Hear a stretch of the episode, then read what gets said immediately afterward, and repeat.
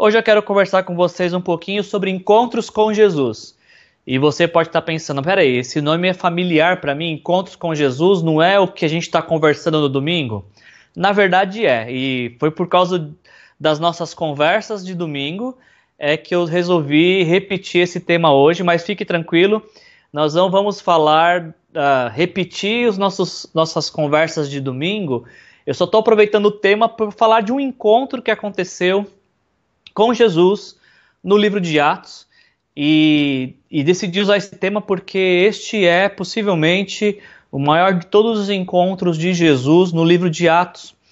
Uh, nós estamos, a gente vai ler hoje o capítulo 9 de Atos, e o capítulo 9 de Atos, ele é talvez ali o segundo grande movimento no livro de Atos. Na minha consideração como teólogo, eu entendo que o primeiro grande movimento no livro de Atos, o primeiro grande destaque que Paulo dá, que perdão, que Lucas dá, uh, é no capítulo 2 de Atos e com Pentecostes. E agora no capítulo 9 tem uma porção reservada por Lucas porque ele vai falar da conversão de Saulo que mais para frente, em alguns capítulos, passará a ser chamado de Paulo, que nós o conhecemos hoje como apóstolo Paulo, o autor de, da, da maior parte dos, dos textos do Novo Testamento e certamente um dos maiores uh, propagadores da, da fé cristã. O que a gente só tem que lembrar sempre é que Paulo, antes de ser apóstolo, antes de ser discípulo, ele foi perseguidor da igreja. Ele matou muitas pessoas que criam em Jesus.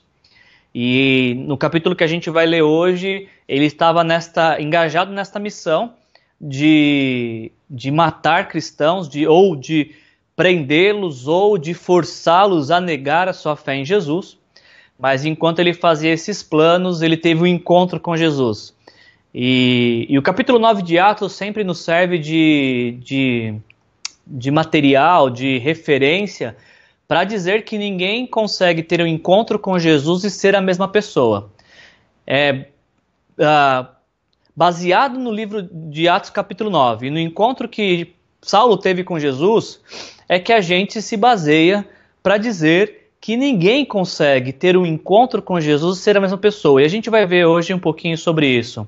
Então, se você uh, quer fazer aquela boa ação para comigo, Anote aí no, no, no chat Encontros com Jesus, Atos capítulo 9, versículos de 1 a 19. Encontros com Jesus, Atos capítulo 9, versículos de 1 a 19. E a minha, a minha esperança nesta noite, a minha oração eh, durante este dia é para que esta live, ou se você está nos assistindo por uma gravação, que essa, essa reflexão também te ajude a ter o um encontro com Jesus. Para alguns, quem sabe, o primeiro encontro. Para muitos, mais um encontro. Mas seja o primeiro ou, ou é, mais um que você nessa noite também tenha um encontro com Jesus. Vamos lá então? Encontros com Jesus, Atos capítulo 9, versículos de 1 a 19.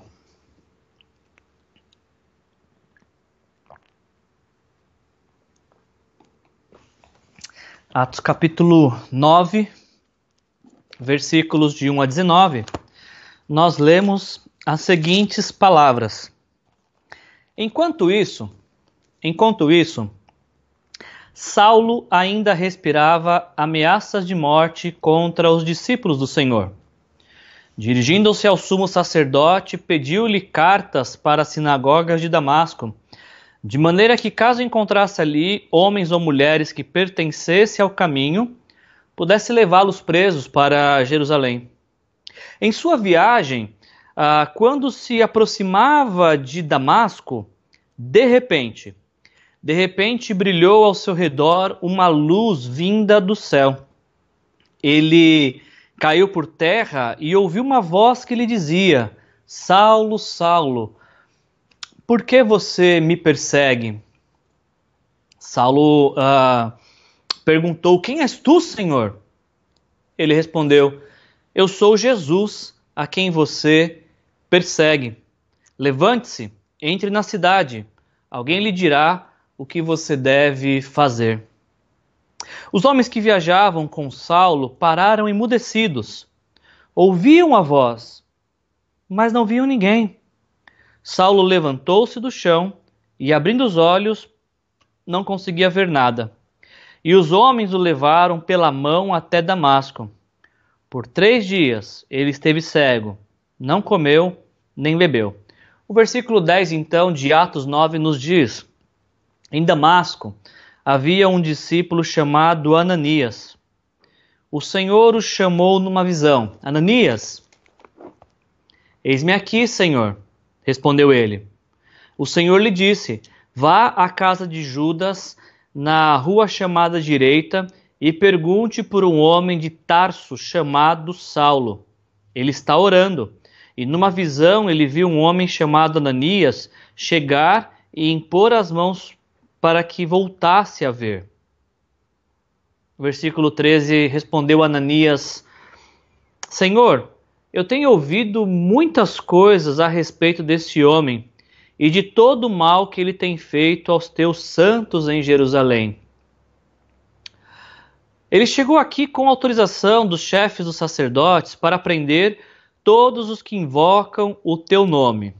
E aí, Atos capítulo 9, versículo 15, talvez aquele que seja um dos textos mais uh, importantes deste capítulo, de maior destaque. Atos capítulo 9, versículo 15, nós lemos: O Senhor disse a Ananias: Vá, este homem é meu instrumento escolhido para levar o meu nome perante os gentios e os seus reis e perante o povo de Israel.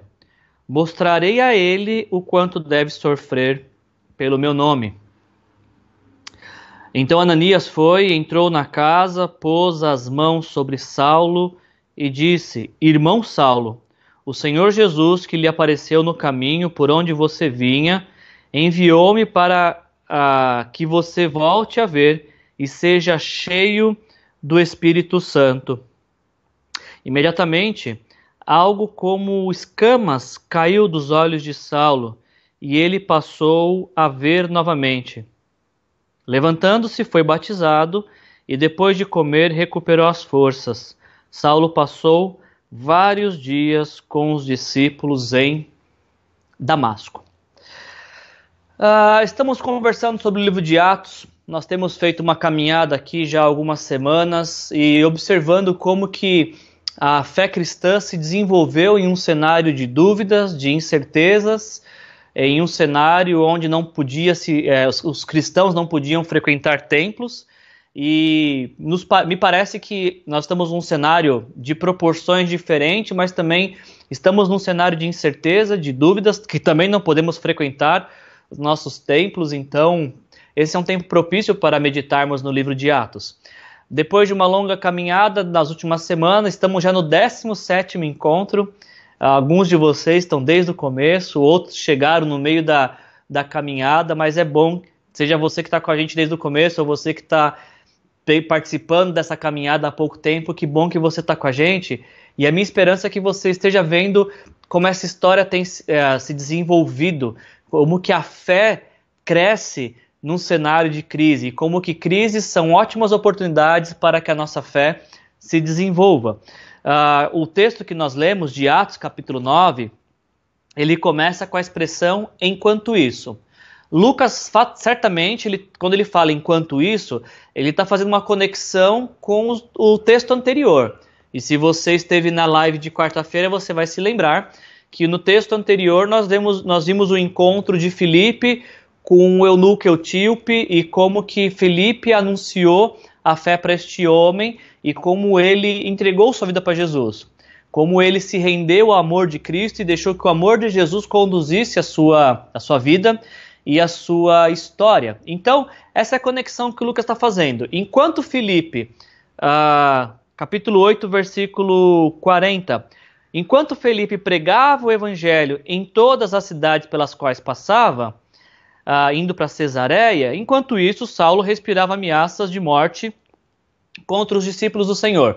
Se você está nos acompanhando pelo YouTube, uh, você está vendo agora um mapa. Acho que é isso, né, diretor? Não, não me desampara agora, diretor. Uh, se você está nos vendo pelo YouTube, você está vendo um mapa agora. Se você não está vendo pelo YouTube, está aqui no Instagram com a gente, eu queria que você tentasse imaginar que uh, esse pedaço aqui se, é, corresponde a Israel.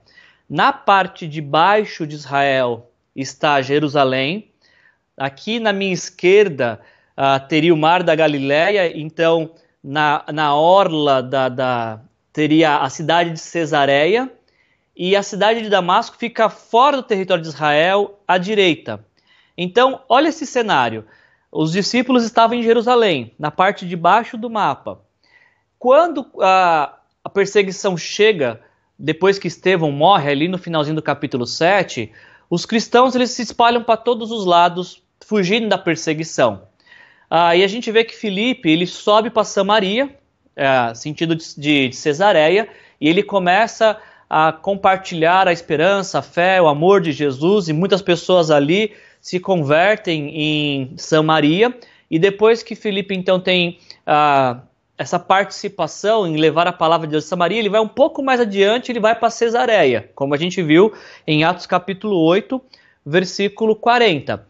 E Paulo, por sua vez, não contente em estar perseguindo os cristãos em Jerusalém, os que restavam ainda, ele extrapola fronteiras, ele vai para Damasco, ele vai fora do território de Israel, como a gente, vocês podem estar vendo no mapa, e nesse mapa imaginário que eu fiz aqui para vocês, vocês estão craque agora em geografia bíblica, ó, Jerusalém embaixo, Samaria e, eh, e Cesareia aqui à esquerda, perto do mar, e Damasco, inclusive Damasco que ainda hoje existe, uh, aqui à direita e fora do território de Israel. Então Paulo faz uma longa jornada. Eu estou chamando ele de Paulo, gente, desculpa. O Paulo, na verdade, é o Saulo.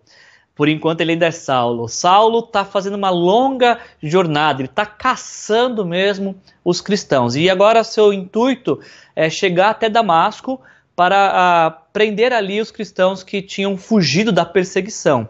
E ele vai para Damasco porque no primeiro século, Damasco era uma das cidades que mais tinham judeus. Então, certamente, uh, Saulo está sabendo que muitos uh, judeus cristãos estão naquela cidade, por isso ele vai até aquela cidade.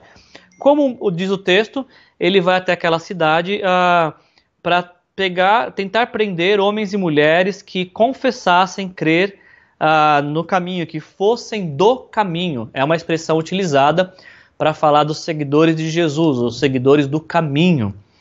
Uh, e aí então, algo acontece muito interessante que é alvo da nossa reflexão nesta, nesta noite, porque enquanto Saulo está com planos, eu, eu queria que você imaginasse esta manhã de Saulo. Ele está acordando e ele está fazendo planos, ele está pensando, eu vou até Damasco, e eu sei que lá eu vou encontrar muitos cristãos e eu vou arrastar muitos para a prisão, eu vou prender muitas pessoas.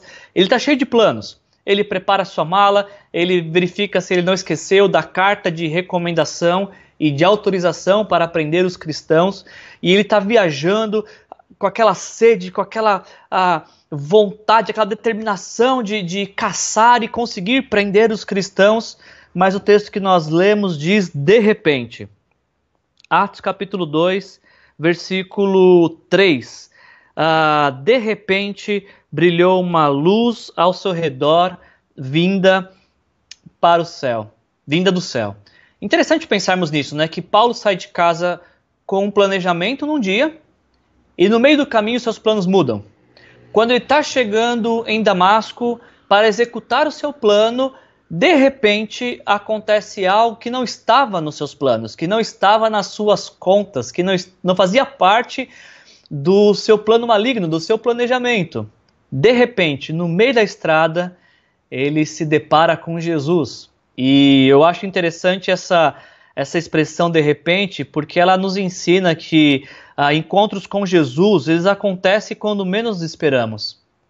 Ah, Talvez muitos de nós não tínhamos, não nos demos conta de que uh, o Senhor sempre te, esteve vindo em nossa direção e nós achávamos que estávamos vivendo de qualquer forma, vivendo de maneira aleatória, mas não nos atentamos por vezes que Deus sempre vem ao nosso encontro. O Senhor Jesus sempre vai no encontro da sua vida.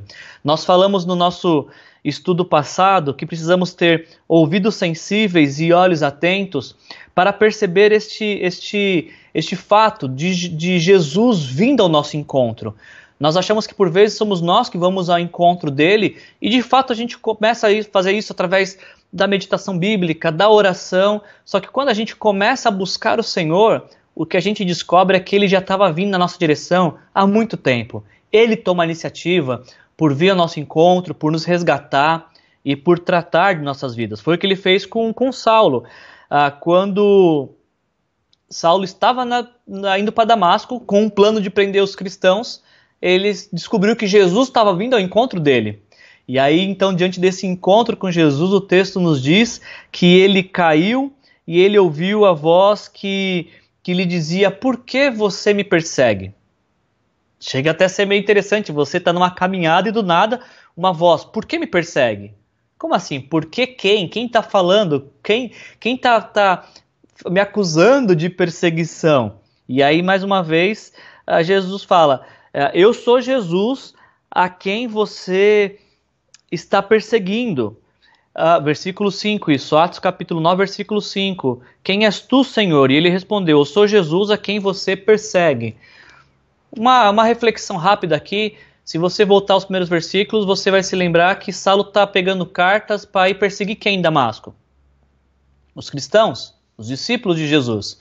Só que no versículo 5, Jesus fala: Você está me perseguindo.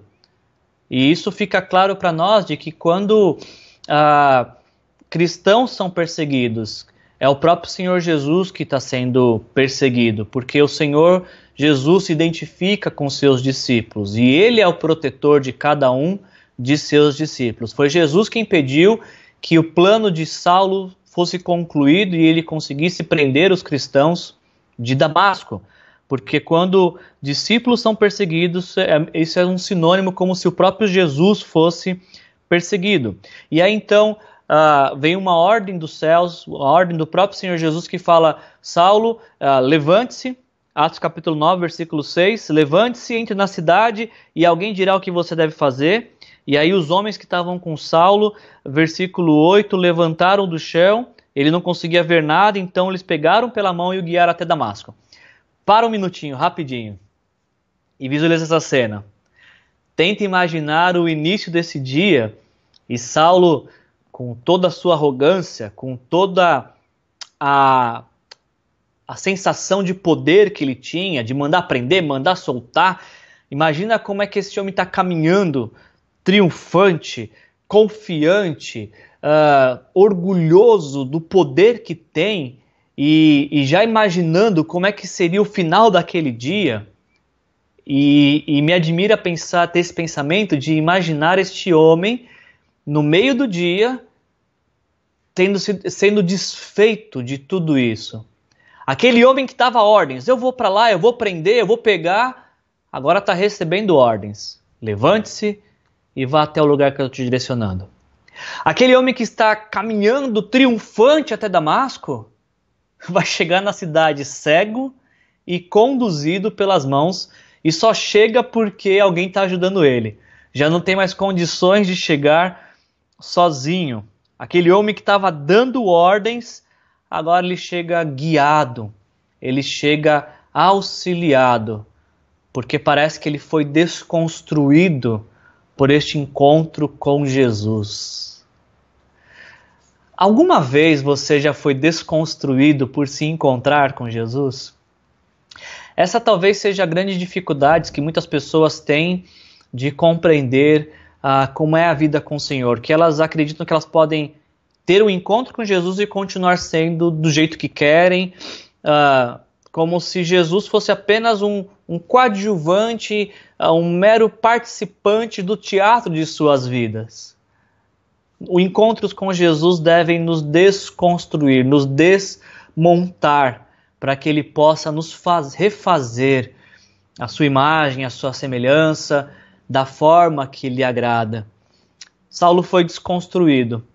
Chegou todo, estava todo orgulhoso e todo cheio de si, imagino eu, no começo dessa história, e agora é um cego que precisa de ajuda para chegar no, no, destino que antes tinha elaborado.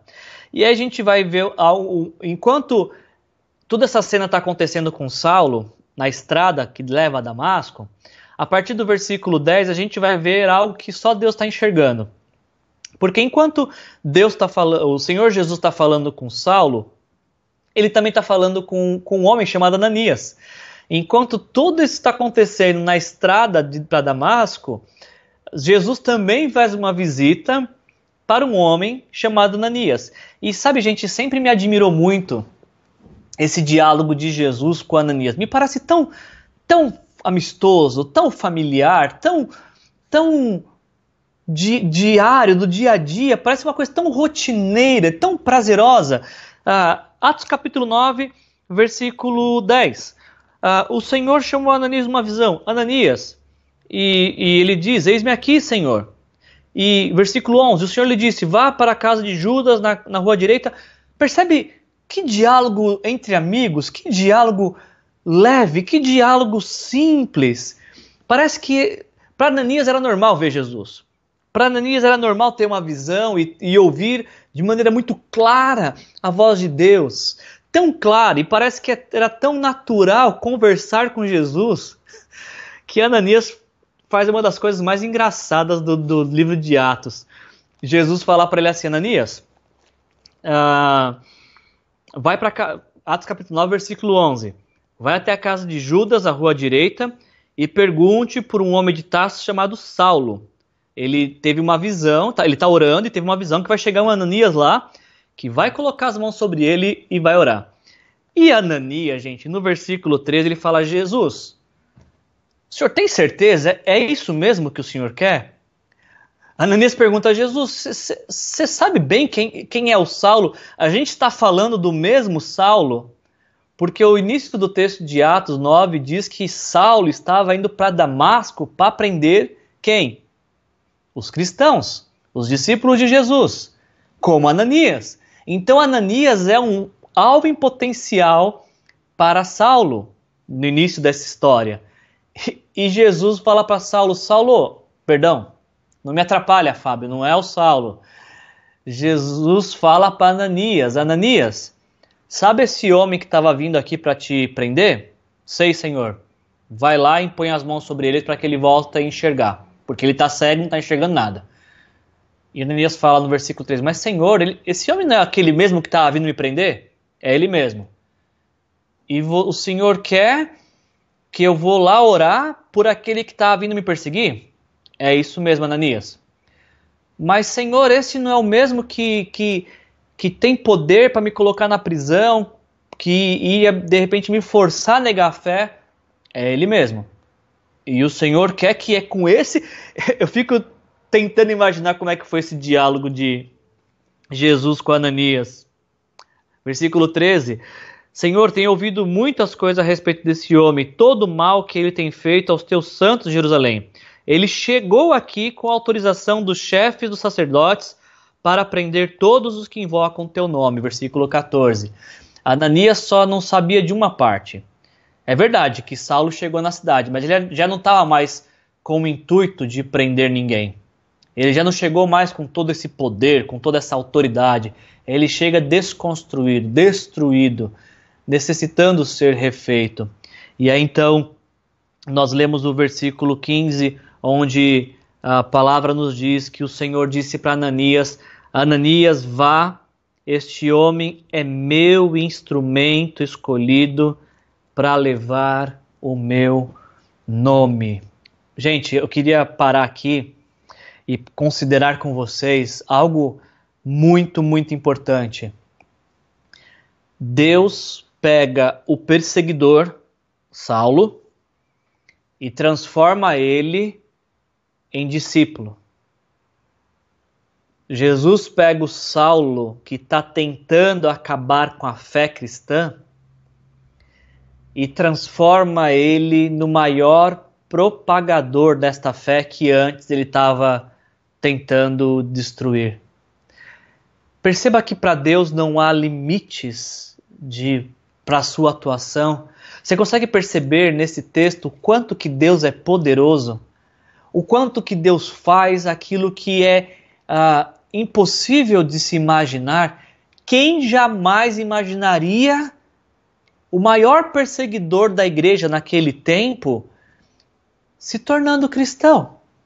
Quem jamais seria capaz, por mais fé que tivesse, poderia imaginar uh, Deus transformar, Deus uh, ir de encontro com aquele que estava acabando, tentando acabar com a fé? Deus vai no encontro justamente deste homem e transforma a sua vida a tal ponto de que ele vai se tornar agora, daqui para frente, os próximos capítulos, do maior propagador desta fé. Eu olho para esse texto e, e, ele, me, ele me faz questionar se Deus conseguiu transformar Saulo em Paulo, se Deus transforma o perseguidor em discípulo, se Deus transforma o carrasco em homem santo e abençoado, o que, que ele não pode fazer com a minha e com a sua vida nesta noite? Deixa eu repetir isso. Essa é a parte mais importante desse estudo. Se Jesus fez o que fez com Saulo, sendo Saulo quem ele era, que, Jesus pode fazer com a sua vida nesta noite, se você também tiver um encontro com Jesus? O Senhor Jesus fala para Ananias: Ananias, vá, porque este homem, Saulo, é meu instrumento escolhido o perseguidor, nas mãos de Jesus, vira instrumento para anúncio da, da fé e da esperança. Mais uma vez, eu preciso também fazer uma pausa aqui e, e nos questionarmos diante deste texto quem que nós somos nas mãos de Deus. Saulo, nas mãos de Deus, virou instrumento precioso, virou instrumento escolhido quem é você nas mãos de Deus hoje? Será que eu e você também poderíamos dizer que nós somos instrumentos escolhidos na mão de Deus? Será que a nossa vida, será que nós tomamos essa consciência de que nossa vida nas mãos de Deus ela, ganha, ela é ressignificada, ela ganha um, um novo patamar, uma nova uh, motivo de ser? Saulo era perseguidor, mas agora ele é instrumento escolhido. Somente o encontro com Jesus é capaz de fazer isso, de fazer algo tão, tão, tão tremendo. E falar que, olha, agora ele vai proclamar o meu nome. Mas esse homem não queria acabar com a fé? Queria, mas agora ele não quer mais, porque ele teve um encontro com Jesus. Encontros com Jesus transformam vidas, faz com que rancorosos sejam pessoas é, dóceis, faz com que pessoas magoadas sejam pessoas livres, faz com que pessoas feridas sejam curadas, faz com que pessoas doentes sejam completamente, fiquem sã. Encontros com Jesus muda completamente a vida de pessoas. E se algo precisa mudar na sua vida nessa noite, peça ao Senhor Jesus que ah, se encontre com você, porque Ele vai te encontrar onde você está. Ele encontrou com Saulo a caminho da perseguição. Ele encontrou com Saulo na estrada e nos planos maléficos de, de, de Saulo. Imagina o que ele pode fazer com você nessa noite, está assistindo uma live. Imagina o que Deus pode fazer, o Jesus pode fazer na sua vida, você que está sentado. E, e, e, o fato de você estar diante desta live, obviamente, mostra que você tem um certo interesse de que Deus faça algo na sua vida. Você não estaria nessa live aqui só porque você gosta de mim, e espero que você goste de mim, por favor, mas você não está aqui porque você não tinha outras coisas para fazer. Talvez você realmente tinha muitas outras coisas que você poderia fazer, mas você está aqui. Isso mostra que você tem interesse em conhecer mais de Deus e conhecer mais de Jesus. O que, que Jesus pode fazer na sua vida hoje? Se ele fez isso com Saulo, que naquele momento era bem piorzinho do que eu e você, imagina o que ele não pode fazer com nossas vidas. Aí a gente, diante disso, a gente caminha para o final dessa reflexão. Ali, a partir do versículo 17, a gente vê essa transformação na vida de Saulo. Ananias, então, ele obedece essa, essa voz do Senhor, ele vai até a casa uh, do Simão, perdão, a casa do Judas, e ele realmente encontra o, o Saulo lá, cego, uh, três dias sem comer, e é interessante como é que muda o vocabulário. No começo, melhor dizendo, no meio dessa história, Ananias está com medo de Saulo. Porque Saulo foi para Damasco para prender pessoas como Ananias. Mas quando chega no versículo 17, e esse encontro entre Ananias e Saulo acontece, a gente lê no versículo 17, Ananias dizendo: Irmão Saulo, agora já não é mais perseguido e perseguidor, agora são irmãos, agora são pessoas que vão compartilhar da mesma fé e a mesma esperança em Jesus. E aí então Ananias impõe as mãos sobre, sobre o Saulo para que ele volte a ver e também seja cheio do Espírito Santo. Eu quero chamar sua atenção apenas para um pequeno detalhe que, desse texto que nós lemos. Atos capítulo 9, versículo 18. Imediatamente, no momento em que Ananias orou por Saulo, imediatamente algo como escamas caíram dos olhos de Saulo e ele passou a ver novamente. Eu não preciso fazer muita alegoria com esse texto, eu só fico pensando quantas pessoas que não estão enxergando porque nós não estamos orando por elas.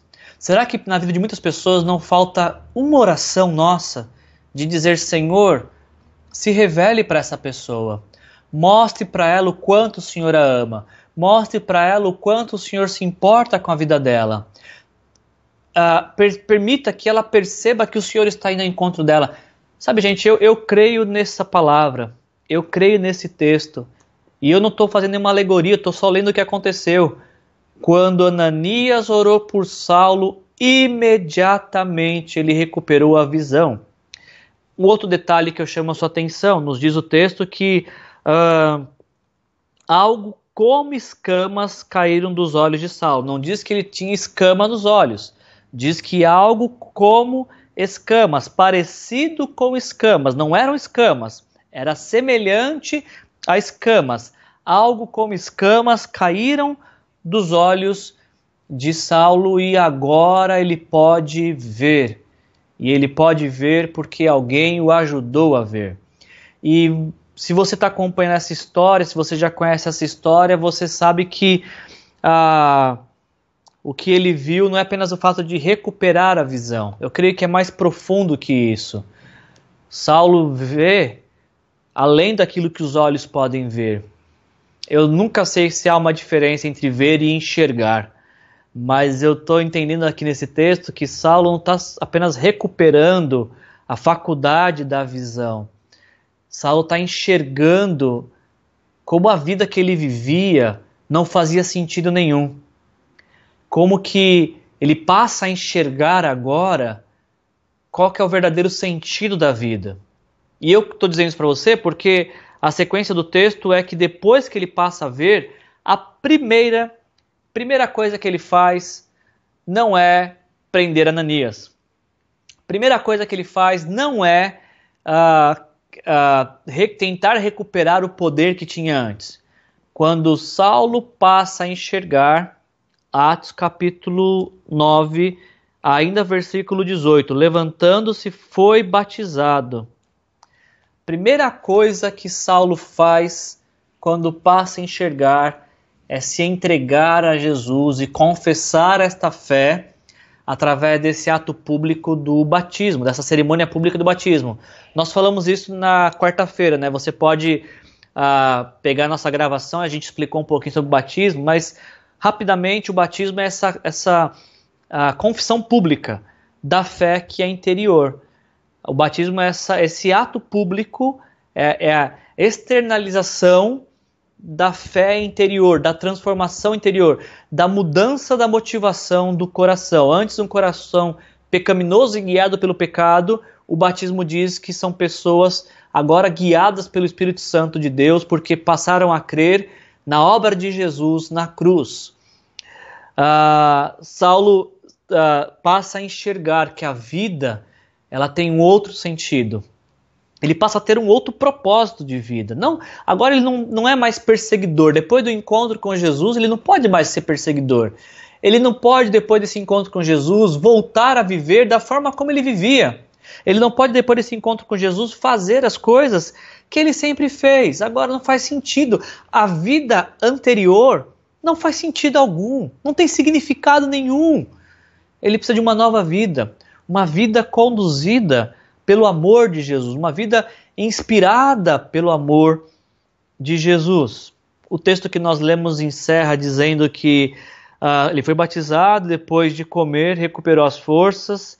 E aí, o finalzinho do versículo 19 diz que ele passou vários dias com os discípulos em Damasco. E certamente a gente vai perceber que esses dias que ele passou em Damasco, ele aprendeu que, o, que a fé que ele estava tentando destruir é a única fé pela qual vale a pena se viver. A fé de que na cruz Jesus levou os nossos pecados e graças ao sangue de Jesus nós podemos ter o perdão dos nossos pecados e a esperança de vida eterna. Eu não posso encerrar essa reflexão nessa noite sem te, te questionar se você já teve um encontro com Jesus. Se já teve um momento na sua vida também onde você se deparou com Jesus e você entregou a vida para Ele e falou: Senhor Jesus, me perdoa pelos meus pecados, me perdoa porque até aqui eu vim vivendo da forma como eu bem entendia, mas eu quero, a partir deste encontro, te entregar a minha vida, te pedindo perdão pelos meus pecados e, e daqui para frente eu quero viver de acordo com os teus propósitos. Quero viver conduzido pela tua mão. Quero ser cheio do Espírito Santo e quero que o Senhor entre na minha vida, seja meu Senhor, meu Salvador, me conceda a esperança de vida eterna. Você já teve esse momento já de fazer esta oração? Alguns de nós que estamos nessa live uh, já tivemos essa oportunidade. Eu mesmo, quando eu tinha 16 anos, como você pode ver, faz pouco tempo isso, quando eu tinha 16 anos, eu estava ah, passeando com alguns amigos. Ah, vocês que são um pouquinho mais velhos, vocês vão se lembrar do Play Center que tinha lá em São Paulo, aquele parque temático em São Paulo. E ao término daquele dia, uma pessoa perguntou para mim assim: Wilson, se você morresse hoje e chegasse na porta do céu e Deus te perguntasse por que eu deveria permitir que você entre no meu reino. O que, que você diria? E sabe, gente, aquele, aquela pergunta naquele dia, ela mexeu tanto comigo porque eu fiquei pensando, pensando, pensando e eu não encontrava um único motivo suficientemente bom para convencer Deus me deixar entrar no céu. Eu pensei assim, bom, eu nunca roubei, eu nunca matei, eu sou jovem, tenho 16 anos, não fiz nada de errado mas esses argumentos não pareciam consistentes, uh, suficientes para convencer Deus me deixar entrar no céu. E aí então, aquilo me, me, me assustou, aquilo encheu meu coração de, de, de temor, porque eu não tinha uma resposta boa para dar para Deus. Se Deus me perguntasse isso, e eu não queria arriscar chegar no céu sem saber o que falar para Ele, caso ele perguntasse, vai que eu chego lá e ele pergunta isso mesmo. E eu não sabia a resposta. E aquilo me deixou desesperado. E aí eu falei, eu não sei o que responder. Eu não sei qual que resposta eu poderia dar para Deus para convencê-lo a me deixar entrar no céu. E aí então uma pessoa disse para mim assim: é, Você sabia que, que os nossos pecados fazem separação entre nós e Deus? Deus nos ama e nos criou para vivermos em perfeita comunhão com Ele. Porém, quando ah, o pecado entra na história da humanidade, através de nossos primeiros pais, Adão e Eva, toda a humanidade fica desconectada de Deus. E por mais que Deus vá na direção da humanidade, a humanidade, com a sua prática pecaminosa, por escolher uma vida de pecado, continua se afastando de Deus. Deus vem na direção da humanidade mas a humanidade continua se afastando de Deus. E o afastamento final disso é o inferno, é uma eternidade sem Deus. Percebe que não é Deus que envia ninguém para o inferno, ah, é um estilo de vida que escolhe viver em pecado, é que, que caminha passos largos para o inferno. E essa pessoa conversando comigo. E ela disse o seguinte: Mas ah, Deus, por tanto nos amar, ele decidiu intervir nessa história. Ele enviou Jesus ao mundo para uh, morrer por nossos pecados, porque Jesus puro, perfeito, santo, o próprio Deus entrando na história, na pessoa de Jesus, para na cruz levar os nossos pecados. De forma que quando nós entregamos nossa vida para Jesus, uh, nossos pecados são perdoados e aí já não existe mais nada que faça a separação entre nós e Deus. E tudo que nós precisamos fazer para isso é entregar nossa vida para Ele, dizer: Senhor Jesus, uh, perdoe os meus pecados e essa vida que eu vivia para mim, eu quero te entregar minha vida e quero que o Senhor entre na minha vida, seja meu Senhor e meu único e suficiente Salvador. Uma simples oração. Eu tinha 16 anos e, e aquele, foi, aquele dia, 25 de janeiro de 1997, foi o dia que Jesus apareceu para mim. Não apareceu como para Saulo com luz, não tinha luz nenhuma, não teve uh, nenhum confete, não teve nenhum fogo de artifício, mas tinha uma, uma um coração que estava queimando desta convicção de que alguém tão perfeito quanto Jesus morreu por alguém por, como eu, que não, não tem valor algum, não tinha valor aos meus olhos, certamente não tinha valor aos olhos de muitas pessoas, e aí Jesus me amou ao ponto de se entregar por mim. Aquilo mexeu comigo, aquilo contagiou meu coração. E eu pensei, bom, se Jesus morreu por mim, agora eu quero viver para Ele, eu quero entregar a minha vida para Ele, para que Ele seja a minha vida. E, gente, se passaram uh, 20, 24 anos que eu tomei essa decisão. 20, 23 anos, né? Nós estamos em 2020. 23 anos que eu tomei essa decisão. Faz mais tempo que eu caminho com Jesus na minha história, eu tenho 40 anos. Então eu estou há 23 caminhando com Jesus. A, a minha vida faz mais tempo que eu caminho com Jesus do que sem Jesus. E aquele dia, 25 de janeiro de 97, quando eu tinha apenas 16 anos, entregar a minha vida para Jesus, confessar Jesus Cristo como o Senhor e Salvador da minha vida, foi a melhor e maior e mais importante decisão que eu fiz em toda a minha vida. A segunda mais importante foi casar com a Gisele. Mas a primeira foi entregar minha vida para Jesus. E eu tenho visto ao longo desses 23 anos como que Jesus tem conduzido a minha vida. E eu não estou dizendo isso para você porque eu sou pastor, eu não estou dizendo isso para você porque eu estou diante de, um, de, uma câmera, uh, eu não estou dizendo isso para você agora. Não é que agora Jesus mudou minha vida, ou não é que Jesus mudou minha vida quando eu, eu me tornei pastor no ano 2007. Desde o primeiro dia que eu tive o um encontro com Jesus, assim como Saulo teve, a minha vida mudou para sempre. E eu estou te dizendo tudo isso porque hoje pode ser o dia que você também entrega a sua vida para Jesus. Que você, na sua casa, com as suas palavras, você ore e diz: Senhor Jesus, eu quero te entregar a minha vida. Se você já fez isso, é, essa é uma noite que você pode só agradecer. Senhor Jesus, eu quero te agradecer por aquele encontro que eu tive contigo. Ou você pode fazer isso pela primeira vez. E aqueles que estão nos assistindo nesta live, uh, certamente terão o maior prazer e satisfação de te ajudar também a tomar essa decisão.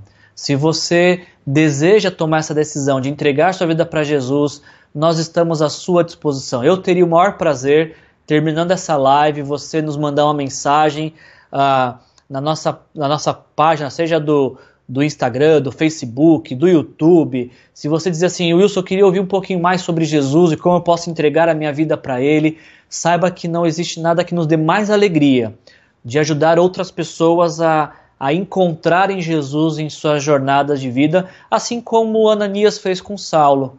A maior satisfação que todo cristão tem é quando alguém fala para ele: Eu queria conhecer um pouco mais Jesus, você pode me ajudar? Não existe nada que traga mais satisfação para as nossas vidas. Ah, e eu, eu gostaria muito de poder ser um Ananias na sua vida. Eu gostaria muito de poder te ajudar a encontrar Jesus na sua jornada e que a gente possa iniciar uma jornada juntos e que essa jornada nos leve até a eternidade. Posso orar por você nessa noite? Vamos orar. Senhor, obrigado por esse tempo, por essa palavra, obrigado por essa conversa que nós tivemos. Senhor, aquele dia o Senhor ah, como a gente leu no texto de Atos 9, o Senhor é, proporcionou que Saulo tivesse um encontro contigo e esse encontro mudou a vida dele para sempre. No dia 25 de janeiro de 97, o Senhor também, na sua agenda celestial e eterna, o Senhor marcou um encontro comigo e mesmo que eu não estava te procurando, o Senhor me permitiu te achar, Senhor. Nós estamos agora, Senhor, em abril de 2020 e talvez esta live, esta gravação, esta mensagem seja o encontro que o Senhor marcou com, com algumas pessoas que estão aqui, Senhor. Pai, em nome de Jesus, que esse encontro possa gerar salvação, que esse encontro possa gerar cura, que esse encontro possa gerar a uh, esperança de vida eterna e transformação de vida, Senhor. E que o Senhor nos dê alegria, Senhor, de continuar compartilhando da tua palavra e sermos Ananias na vida de tantas pessoas que querem te conhecer mais e querem ter encontro contigo, que precisam ter seus olhos abertos para saber que o Senhor as ama e que se preocupa com elas mais do que elas possam imaginar. Nos ajuda, Senhor, a, a continuar falando do teu amor e levando pessoas a se sentirem amadas por ti, perceberem quanto o Senhor as ama, Pai. Essa é a minha oração. Obrigado por cada companheiro de jornada desta live, Senhor. Eu oro e te agradeço. Em nome de Jesus. Amém. Gente,